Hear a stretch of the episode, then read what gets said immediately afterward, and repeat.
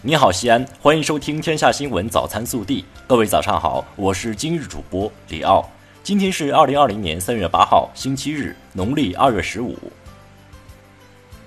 首先来看今日要闻，针对当前抗疫一线女医务人员占比高的实际情况，七号，全国妇联、国家卫生健康委、中央军委政治工作部下发通知。拟授予一批在疫情防控一线救治成绩突出、护理成效显著、卫生防疫和科研攻关工作富有成效的女医务人员集体全国三八红旗手集体称号，拟表彰全国三八红旗手五百名，全国三八红旗集体一百个。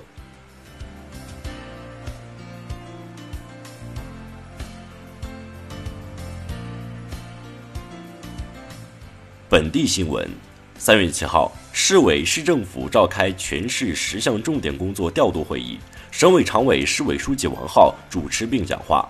他强调，虽然受新冠肺炎疫情影响，但今年经济社会发展工作仍要坚持任务不减、目标不变、标准不降，以更强力度、更快节奏推进十项重点工作率先突破，把耽误的时间抢回来，把造成的损失补回来。努力完成全年各项目标任务。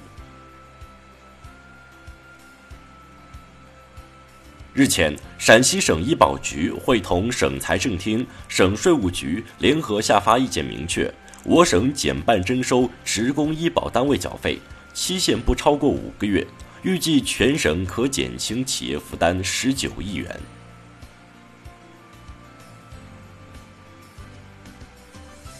日前，记者从陕西省医保局获悉，二零二零年陕西医保将进一步统筹推进医疗、医保、医药三医联动改革。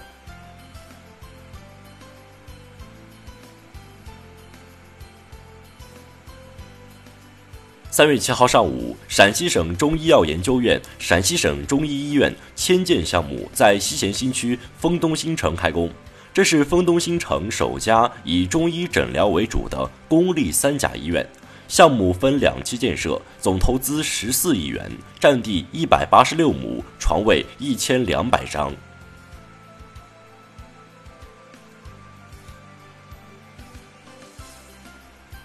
西安市生活饮用水二次供水管理和卫生监督规定完成修改并正式公布，新规定自二零二零年四月一号起实行。规定明确，二次供水单位应将水质检测结果公示。近期，为减少违停车辆对动态交通的影响，西安交警将加大交通秩序管控和违法揪处力度，在发挥催挪车功能的同时，对严重影响通行的违停车辆实施揪处和拖移。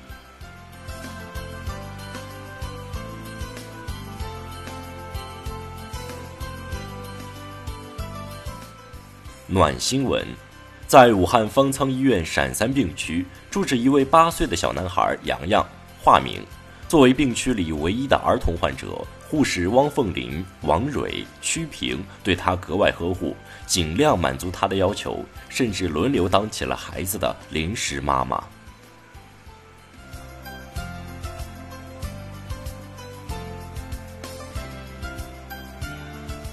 国内新闻，七号。中宣部、宣教局等四部门联合发布一线医务人员抗疫巾帼英雄谱，向日夜奋战的抗疫巾帼英雄致敬。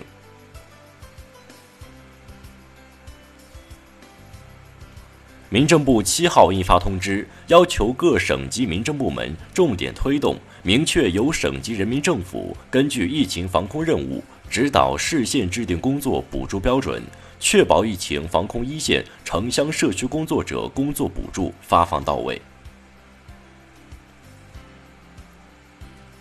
对于各地健康码不通用问题，三月七号，国家卫健委回应表示，各地健康码生成的标准不一，一码通行的条件尚不成熟。近日，司法部、国家移民管理局在京联合召开《中华人民共和国外国人永久居留管理条例》征求意见稿征求意见座谈会。司法部有关负责人表示，条例将对公众所提的意见建议认真深入予以研究，在充分吸纳公众意见、进一步修改完善之前，不会仓促出台。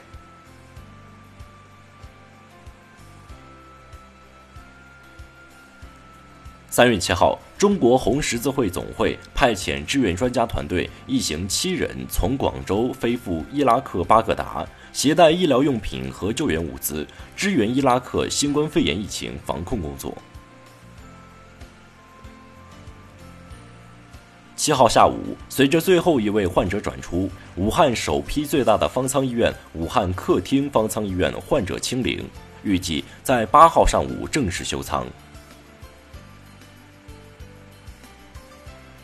七号十九点十五分，福建泉州市鲤城区长泰街道南环路新家快捷酒店发生坍塌事故，约七十人被困。该酒店为新冠肺炎密切接触者隔离酒店。截止八号凌晨两点四十六分，消防员已救出第四十四名被困人员。七号，北京警方通报称。三月四号，梁某军、梁某海等两家一行八人自意大利乘机抵达北京首都国际机场，其中四人被确诊为新冠肺炎病例。梁某军、梁某海在登机前使用药物退烧降温，且家庭成员不如实填写信息。日前，当地警方以梁某军等人涉嫌妨害传染病防治罪，依法开展立案侦查。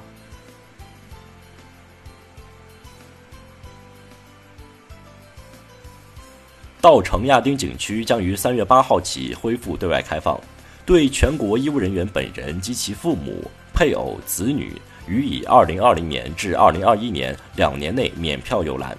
向因公牺牲的医务人员的父母、配偶、子女实行终身免票游览。卡塔尔乒乓球公开赛男双、女双冠军于七号产生。国乒组合王曼玉、朱雨玲、马龙、许昕分别战胜对手折桂。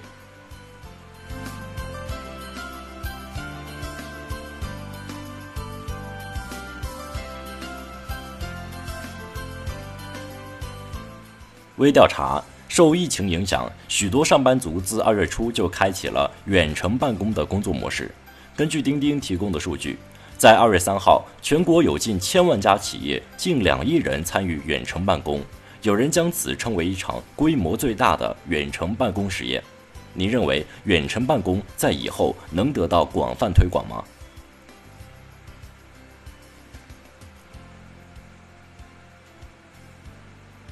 更多精彩内容，请持续锁定我们的官方微信。明天不见不散。